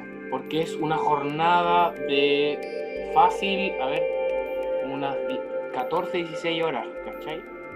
Entonces, lleva frazada, mate, cualquier cosa. Le digo la gente que le- eh, me refiero que, se- que, que esté ahí, lleven comida, todo, y lleven con mucha paciencia. Es muy peludo, muy brillo, pero háganlo. Si a mí me toca, a pesar de todo, voy a ir. Podría decir que estoy a la cresta, no, no voy a ir porque es importante. Pero les doy ese consejo porque de verdad es una pega súper ingrata. Te pagan, pero, eh, pero es que nadie, no, no, no, no se pagan las rayas, Claro. no terrible. Bueno, em, ya, y, y después, o sea, solamente porque que- quedé con la duda. ya. ¿Y después qué va a pasar después? claro, ¿qué se viene? Pero con, el- con todo el- lo que, se, lo, que se, la- lo que se abre o lo que se está abriendo con ese proceso. Claro, porque después puede ser muchas cosas. Bien, me encanta, maldita sea. Ya, salió la carta del lápiz lazuli, la voy a mostrar acá. Salió Ya. al derecho. Es una brujita con una piedra de lápiz lazuli, todo muy místico. Y dice crecimiento y renovaciones. Mm. Maravilloso. Además, ¿te puedes creer que la carta anterior era la número 21 y esta es la número 22? Ah, ya. O sea, era el paso Ya. previo. Mira, habla de que hay un nuevo deseo, hay un nuevo deseo de vivir y de renovar, ¿vale? Y eso, con eso lo tenemos súper claro. Y dice como de vivir, no solo de vivir por vivir, sino que de vivir de una manera distinta y como llena de energía. Nos habla de que puede considerarse mágico por los sucesos que ayudarán a despertar de perezas y malestares existenciales. Me encanta esta carta. Sí, con este estímulo se perseguirá un crecimiento consciente y maduro. O sea, tenemos que tomarnos el proceso poco a poco, ¿vale? Mm. Piano, piano, porque no, nada te asegura, con toda la manipulación y la corrupción que hay, nada te asegura de que pase en octubre. Pero de que va a pasar, va a pasar y va a traer crecimiento porque la gente quiere avanzar, la gente quiere crecer, la gente quiere justicia. Y no solo son unos pocos, ¿vale? Hay mucha gente que tenía pensamientos muy retrógradas y han cambiado, se han dado cuenta, han despertado. Y eso va a pasar, y va a pasar, y vamos a ser partícipes de esto, weón. Es impresionante. Es que no lo puedo creer. El otro día me llegó mi, mi papelito de que podía votar y lloré, weón, lloré. Lloré, lloré, maldita sea. Oh, qué Qué bacán. Sí. Voy a Qué votar bonito en el eso. estadio. Eh, Voy a votar en el Estadio Nacional, no me lo puedo creer. Buena, buena. Qué bonito como, como, la, como la, la, la gente tiene un, un discurso cívico, una formación cívica que hace 10 años no estaba. Un- una, uno- una elo- la gente, me refiero en cualquier parte de la ciudad, que tú entrevistes a alguien, probablemente te va a dar un discurso que yo no lo había visto desde los documentales del 70. o- La gente tiene La opinión. gente súper enterada, súper empoderada. Exacto. Y no, está súper bonito eso. Estoy súper de acuerdo contigo. Sí, Sí, sí, sí, yo creo que. Y, y, y qué bacán. Delante, delante te presenté como chilena porque yo te he cachado, te he visto tu, tu onda y todo y encuentro súper bacán, como que encuentro que es súper auténtico cómo te has ido acercando acá y, y te he visto que estás súper inmersa y por eso me río porque ya sé que te sabes todos los modismos, así que pulento. y todos los cagüines históricos y todo. Sí, mira, lo, mira, como recomendación para otros extranjeros, lo primero que tienes que hacer al llegar a un país que no es tu país es mínimo informarte y documentarte de su historia más reciente para entender el sentimiento y la forma de vivir y de ver el mundo que tienen las personas con las que te vas a relacionar y las políticas que hay, ¿vale? Y la forma que, que tiene de, de vivir esa sociedad. Yo lo primero que hice cuando llegué a Chile, me acuerdo que llegué en el 2012, julio, eh, sí, julio, el 2013 fue el 40 aniversario del golpe y tuve la suerte de que se me presentaron ciertas personas en mi camino que me hicieron aprender de, de esa etapa tan oscura de la historia de Chile. Y, y fui, al eh, fui al patio 29, primera vez que pisé el cementerio general, a ver un, como un, un espectáculo de conmemoración, ¿no? como una junta de Claro. gente que se juntaba a conmemorar. Fue la primera vez que vi a una mujer muy anciana bailar la cueca sola. Yo había visto la cueca, del jaleo, Claro. la cueca, el coqueteo, no sé qué. Y cuando la vi yo no entendía muy bien qué era, pero me acuerdo que rompí a llorar. Y lloré, y lloré, y lloré, y lloré. Y, y mi amiga, que es psicóloga, que atiende familiares de detenidos y cosas así, me explicó que la- como el contexto de la cueca sola. Mi corazón se hizo añicos. Y de ahí me acuerdo que me dediqué a, a investigar, a investigar, a investigar, a investigar todo lo que pude y más. Y tengo que decir que mi conexión con todos estos temas vienen de cosas místicas también. Porque desde que pisé Chile me han pasado puras cosas con gente fallecida del golpe. Es muy cuático. De hecho, vivo en la Villa Olímpica. Vivo al lado del estadio. O sea, me vine a meter en el vórtice de, de dolor más grande, yo creo, uno de los más grandes. Y siempre me ha pasado que se me han presentado distintas personillas por ahí que necesitan como luz o atención o esclarecer cosas. Y me han llevado hasta todo este tema de, de- de- de la dictadura y a informarme mucho y a empatizar mucho con la gente y a entender qué coño pasó y por qué pasó y qué, y qué consecuencias tuvo a futuro. Entonces, para mí poder votar en el estadio es como brutal. En el 2017, que acompañé a mi marido al Pancho a votar, pasamos por el estadio y oh, me emocioné tanto porque dije, lo que, lo que fue un lugar de tortura tan grande, ahora es un lugar de votación. O sea, la gente puede votar, puede expresar su opinión política aquí y está resguardado y cuidan que esto pueda suceder. Es súper simbólico. Y como que lloré, porque lloro por todo y bueno, whatever. Pero es súper emocionante, así. Para mí poder ser parte de vuestro proceso como país es brutal. Sí, sí, sí. Y va a pasar, va a pasar. Qué, qué bacán, yo creo que nosotros lo sentimos muy similar, así que qué bacán, qué bonito que te hayas podido identificar y hayas podido empatizar con todo eso, y, y porque efectivamente esos sitios, yo creo que Eh, incluso estamos hablando de aspectos esotéricos, místicos, porque yo creo que hay una carga brutal que hay ahí. ¿cachai? Pero brutal, Desde lo brutal. histórico hasta lo mágico. ¿Os puedo contar una historia? Ya, O pues. sea, si no os da, si Por no os da paja, si no nos hemos extendido mucho con esto, es que a mí me dais cuerda y soy Sí. muy. Géminis. Lidia, ¿sabes qué? Nos hemos extendido mucho. Nuestro capítulo está muy largo. Pero nos encantaría escuchar tu historia y con ella concluir nuestro capítulo. ¿Qué te parece? Oh, ya, me tinca, me tinca caleta. Ya, cuando me vine a vivir a Chile, me vine a vivir a la, al depa de mis suegros en Santa Rosa con Mata. No sé si ubican el sector. Sí, sí. ¿Vale? ese sector, en, en Mata con Porvenir, hay un condominio que se construyó en, el, en, un, en un establecimiento militar, ¿vale? En el, en el blindados número no sé cuantitos de donde salieron los tanques que bombardearon la moneda. Ese es el edificio. Y el edificio conservó parte de la estructura original del, del establecimiento militar. Ya cuando llegué a vivir ahí, cual bruja, empecé a sentir muchas cosas malas mucha angustia, mucha pena, no sé qué, y me empezó a penar un personaje en el departamento, a penarme con cuática, ¿vale? Sobre todo cuando estaba sola. Entonces me acuerdo que una vez empezó a abri- abrirme la puerta del refri y yo, yo ya acababa de llegar, o sea, muy española, le dije, ¿puedo decir palabrotas? Sí, por supuesto. Allá, le dije, para tu weá con chetumare, ¿sabes? Quería hablar en tu idioma para que me entendí, le dije, o sea, me obligué a hablar como chileno, chileno. chileno, sí, sí. Y paró y todo el tema. Y yo le decía a Pancho, aquí está penando a alguien, aquí está penando a alguien. Y esto aquí está cargadísimo no sé qué. Entonces, ya todo el mundo me, me trataba de loca. Y un día, antes de, unos dos o tres días antes del aniversario, del 40 aniversario del golpe, eh, llegó un postonazo a la ventana del, del departamento, ¿vale? Un quinto piso, el máximo departamento es el quinto, ¿vale? Y llegó un postonazo. Llamamos a los carabineros, a los digamos, y llegaron un- llegó una paga y un paco a ver qué onda. Y cuando cacharon el postonazo nos dijeron que venía de dentro de la casa. Yo sabía que ese postonazo no era real, o sea, era real, pero no era Claro. físico. ¿Vale? Y yo empecé a decir, están penando, están penando, y el Pancho me decía, cállate, van a pensar que estamos locos. Y, el- y los pacos dijeron, como ustedes tienen armas en la casa, necesitamos registrar porque esto fue efectuado desde dentro de la casa Claro.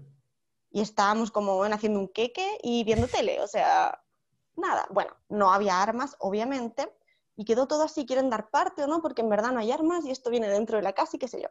Bueno, estaban penando, estaban penando. Eh, unos días después tomo un taxi en, en San Francisco con Alameda. ¿vale? De noche, un taxi con un abuelito. El abuelito era el que manejaba, le doy la dirección. No, voy a Santa Rosa con Mata. Ah, usted va al condominio, los blindados, me dijo con voz tenebrosa. Y yo, sí. Me dice, ¿usted sabe lo que pasó ahí? Y yo, "Eh, sí, un poco.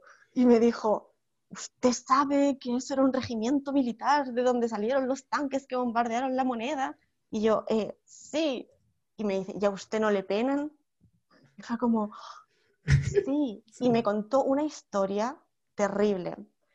Me dijo que él hizo el servicio militar en ese establecimiento en el año 73, cuando tenía 18 años. Y que estaban haciendo guardia en la torre que estaba justo en Porvenir con Santa Rosa, justo en, en la esquina donde está el departamento. En la parte superior, estaban haciendo guardia arriba, como en los techos. Y me dijo, bueno, brutal, la historia es brutal, no me la estoy inventando, lo juro por, por todos los dioses en los que podéis creer. Esto es verídico, ¿vale? Y aquí empezó todo mi camino como con todo el tema de, de la dictadura y qué sé yo. Y el loco me dice, yo a usted le voy a contar una historia, señorita, me dijo. Ya, pues, dale. Me dice, Era el 8 de septiembre del 1973 y yo estaba haciendo guardia con mi compañero, el fulanito, no me acuerdo del nombre, y él limpiando el arma se disparó y se mató. Y yo, ¿ya? Y yo le pregunté, ¿limpiando el arma? ¿Fue un accidente? Y me dijo, bueno, usted sabe, nosotros no queríamos participar y ya sabíamos lo que se venía en unos días más, no queríamos participar en eso, y mi compañero se asustó y Y chao. se, qui- se quitó de en medio, ¿cachai? Claro. Entonces ahí entendí, unos días antes fue lo del postonazo en la ventana. Y justo unos días después me encuentro con este caballero que me, me dio luz a quién era la persona que estaba en el departamento. Y ahí entendí. Y llegué a la casa y le hablé, le dije, mierda, sé quién eres. O sea, acabo de encontrarme misteriosamente con la última persona que te vio vivo. Y la historia es que la familia quedó como que había sido un accidente al limpiar el arma, pero había sido un suicidio, ¿cachai? Y me acuerdo que le prendí velitas, al año siguiente le puse velas en el edificio porque hacen velatón, porque es Sí, un, un sí, lugar, como lugar. complicado, claro. Y dejó de penar. Yo le- siempre le dije al Pancho, hay alguien penando, es un hombre joven, porque puedo percibir como las energías. No puedo verlos en plan Claro. medium, ni entre fantasmas, ni cosas así, pero sentía la energía de un hombre joven eh, y, y con pena, y dando, y como en bucles, en Mm. bucles, en bucles todo el rato, ¿sabes? Y yo siempre le dije al Pancho, este, este edificio es un cementerio gigante, y no me creía. Siempre me dijo, Lidia, cuando hicieron el edificio, seguramente eh, si había algo, salió a la luz. Y yo, no, no, no, no, no, aquí hay mucha gente muerta. Años después ya estábamos viviendo en la villa y mis suegros me llaman como, métete a la página del Biobío, no sé qué, no sabes lo que acaba de pasar, está lleno de PDI, han venido los de derechos humanos. Y yo, ¿qué, qué, qué, qué, qué? qué? Justo abajo del edificio, en los jardines interiores, se había roto una matriz de agua, Ya. donde yo jugaba con los gatitos del edificio, donde yo sentía toda la, la Claro. cuestión. Había una fosa común. Y, y no, y no muy profunda. Pues yo una vez me encontré una bala oxidada y no muy profunda. Y yo dije, yo ahí, te lo dije, te lo dije, esto era un cementerio, esto está lleno de gente y, y- y cómo pueden tapar las cosas así. Yo decía, brutal, brutal. Y cuando llegué a la villa, bueno, un montón de... Me tocan la puerta, abro y no hay nadie. Tengo la casa blindadísima en cosas de protección porque, puta, ya ok, pero que te vengan a wear Sí, adentro de la sí, casa, po. Igual ni un brillo. quiere descansar. Sí.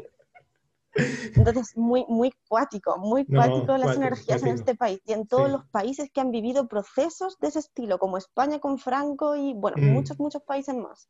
Sí, no, sí, se- Muy, sí se muy escucha. intenso. Sí, se ha escuchado yo con, los otros países, así como por ejemplo Alemania, no, esas cuestiones como Es cuática, es cuática. Sí, Así que bueno, así con mi experiencia y por eso y mucho más votamos a prueba, ¿ok? sí, pues obvio, obvio. Si este, este podcast aprueba Justicia. Apruebo convención. Sí, Convención. Constitucional, Claro, todo si el no, rato. si no, no. po. Estamos. Eso, eh, much- eh, muchas gracias Lidia, muchas gracias por, A eh, vosotros. Sí, por la invitación, aceptar la invitación, la hemos pasado súper bien y no, el- me- nos hemos entretenido mucho, mucho, mucho. Eh, ¿dónde te podemos encontrar para que así nuestros nuestros oyentes no sepan a, eh, a dónde dirigirse? Perfecto. Me podéis encontrar en eh, Instagram como Mística Escéptica, YouTube como Mística Escéptica y TikTok. No sé qué hago en TikTok, pero estoy en TikTok también como Mística Escéptica.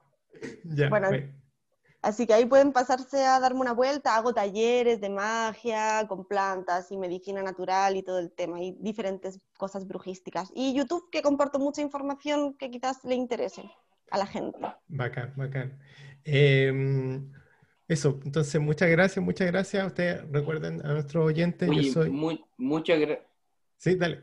Sí, disculpa, yo igual quiero, quiero aprovechar de agradecer. Muchas gracias, Lidia, de verdad. Eh, Súper grata la conversación. Eh, con Connie también, que lata que no nos acompañó hasta el final, pero muy agradable tener las dos. Eh, siempre es súper entretenido. Me encanta como el, el concepto de ustedes, porque ustedes son súper simpáticas, súper lindas, súper entretenidas. Y me encanta sobre todo lo del lenguaje que son, ¿cachai? En particular tú. Así que encuentro súper entretenido. Muchas gracias por venir. Y esperamos Gracias a vosotros en por invitar. en otra instancia. Em, Sí, en todas las que queráis. Yo me apunto a un bombardeo, así que Bacán, bacán. Eso, eh, a- a- así nos nuestros Oye, y de, y de vuelta, y de vuelta, en lo que nos pueda, en lo que te podamos ayudar también, como Mercurio Mitómano, Ahí Vamos a usted. hacemos.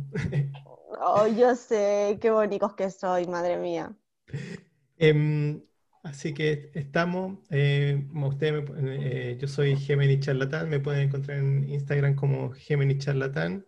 Eh, ah, eh, cáncer marxista. Cáncer marxista está en arroba casa espiral pucón. Y, este Facebook. Estoy más eso. Claro. Y este podcast lo pueden encontrar en, también en Instagram como arroba Mercurio Mitómano y eh, en Facebook también como Mercurio Mitómano. Y un saludo a nuestros auspiciadores, arroba eh, y arroba tienda recoge plástico. En ese sentido, este... Excelente. Esto ha sido. Esto fue el capítulo 24 de Mercurio, Mercurio Mitómano. mitómano. Eh, muchas gracias. Chao, chao. Bacán.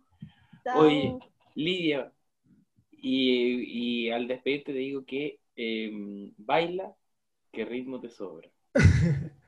baila que baila, me.